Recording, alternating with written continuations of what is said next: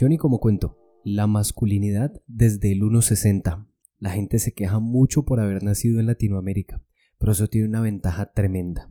Aquí el promedio de estatura es lo único que está por debajo de la esperanza de vida.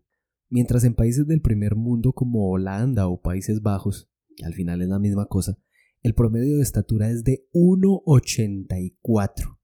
Aquí en Colombia es de 1,72. O sea, para el promedio colombiano uno no es tan bajito. Eso es una bendición tremenda porque ser hombre chiquito es muy, muy, muy berraco, hermano. Uno viene creciendo más o menos a la par de sus compañeros en los primeros años de bachillerato, cuando de pronto por ahí en noveno o décimo todo el mundo se pega una estirada tremenda.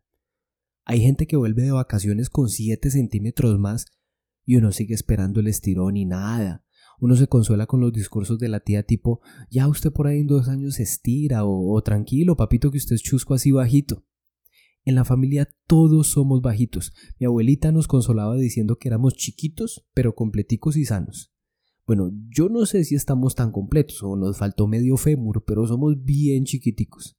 Entonces la vaina es que uno termina el bachillerato y es casi igual a las compañeras más bajitas del salón. En ese momento uno se da cuenta de la estafa tan tremenda que le metieron cuando le dijeron a uno que jugar básquetbol lo hacía crecer. Tremenda mentira. Mentira horrible y gigante. Claro, veían por televisión a esos manes grandotes y negros jugando básquetbol y pensaban que pues para crecer había que jugar de eso, había que jugar baloncesto. O sea, también te podías volver negro de jugarlo, pero no, te metían el cuentazo de la estatura. Yo desperdicié tardes enteras en el Maracaná jugando esa mierda con la idea ingenua de que iba a llegar al menos al 1.70 jugando básquet. Nada, haber jugado eso no me dejó nada. En cambio, haber jugado fútbol por lo menos me dejó los ligamentos podridos. Por lo menos el fútbol ayudó a empujarme un pasito más al irremediable destino de todos, la pelona. Pero bueno, no caigamos en lo trascendental, enfoquémonos en el tema de ser bajito. Mi familia está compuesta por gente que cabe en un metro de costura. Los metros de costura normalmente tienen unos 50 y todas mis tías caben ahí. Pero eso no es lo peor, todos mis tíos también caben ahí. O sea, yo en medio de todo soy de los altos de la familia, hermano, tristísimo. Eso por parte de mi mamá.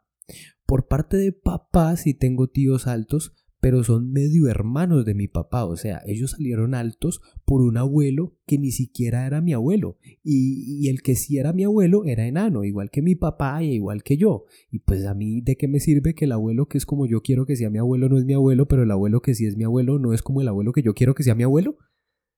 Entonces uno se resigna y encara el resto de vida aferrándose a otras cosas que le permitan aparearse, porque claro, uno rápidamente entiende que para acceder a los placeres carnales sin tener que pagar, va a tener que esforzarse mucho.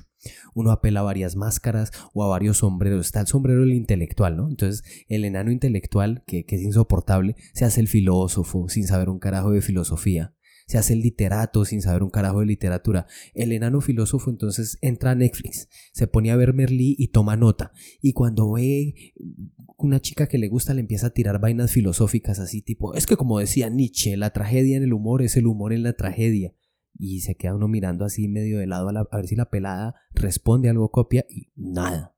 Entonces uno se aprende alguna frase de memoria en otro idioma, en catalán, y le dice Estic vein a la dona més bella del mont y cree que estic enamorat. Nada, no le paran a uno bolas. Nada funciona, ninguna estrategia puede contrarrestar la baja estatura a la hora de seducir.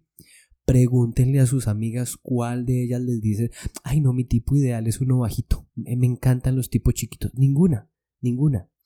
Una situación humillante por la que tenemos que pasar los manes chiquitos es la de cogerle dobladillo a los pantalones.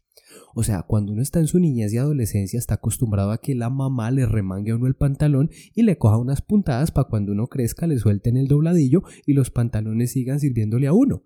Pues resulta que cuando uno llega viejo y no creció lo suficiente, le toca seguir cogiéndole ruedo a los pantalones uno va a Arturo Calle y después de escoger el pantalón tiene que llegar a tomarle medidas a uno a ver cuánto le tienen que cortar para no andar arrastrando medio pantalón por todo lado. Las paticas a uno no le dan pa' más.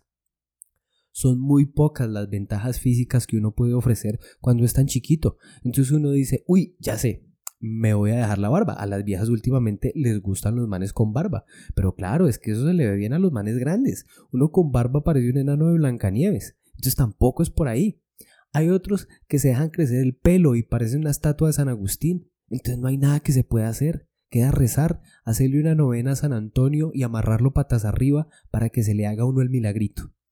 Una vez que se aparece el milagrito y uno apunta de ser chistoso, ocurrente, filósofo, literato, lo que sea, se puede conseguir una mujer, entonces el enano despliega su única ventaja. La ciencia lo confirmó. Ojito con esto. Los hombres bajitos somos perfectos como pareja estable. Resulta que la Universidad de Nueva York hizo un estudio, uno de esos estudios de desocupados que normalmente se hacen desde la Facultad de Humanidades, y determinó que los hombres bajitos somos mejores esposos. ¿Cómo la ven? Dice la Universidad de Nueva York que cuando tenemos pareja la cuidamos más. Pues claro, hermano, ¿cómo no vamos a cuidar a la única mujer de 300 que se resignó a usar tacones y ni a sentir el abrazo protector de un tipo que le saca dos cabezas de estatura? Obvio que hay que cuidarla, hermano. La universidad también dice que los bajitos tenemos mejor sueldo que los altos. Pues claro, a uno le toca estudiar y trabajar como burro, uno no tiene tiempo de irse de rumba. De hecho, uno no va de rumba porque no hay nada más chistoso que un enano bailando. La Universidad de Nueva York también dice que somos mejores amantes y que tenemos sexo con más frecuencia. Yo, yo, creo que aquí ya la universidad se le está yendo la mano, pues. Yo creo que el rector de esa universidad debe medir 1.30 porque pues uno no se pone a sacar conclusiones con un estudio X sobre esa vaina. En fin, la verdadera causa por la que los hombres bajitos somos buenos esposos es porque ninguna otra mujer nos pone cuidado.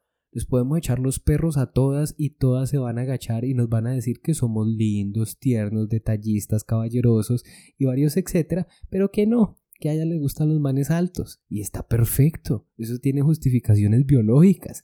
A nosotros nos toca esforzarnos en todo. Nos toca ser detallistas y cuidar ese amor para que no vaya a pasar ningún mancito más grande que uno, o sea, cualquier man, y la mujer se vaya a vivir, la mujer de uno se vaya a vivir en un mundo en el que sí puede usar tacones y empinarse para dar un beso.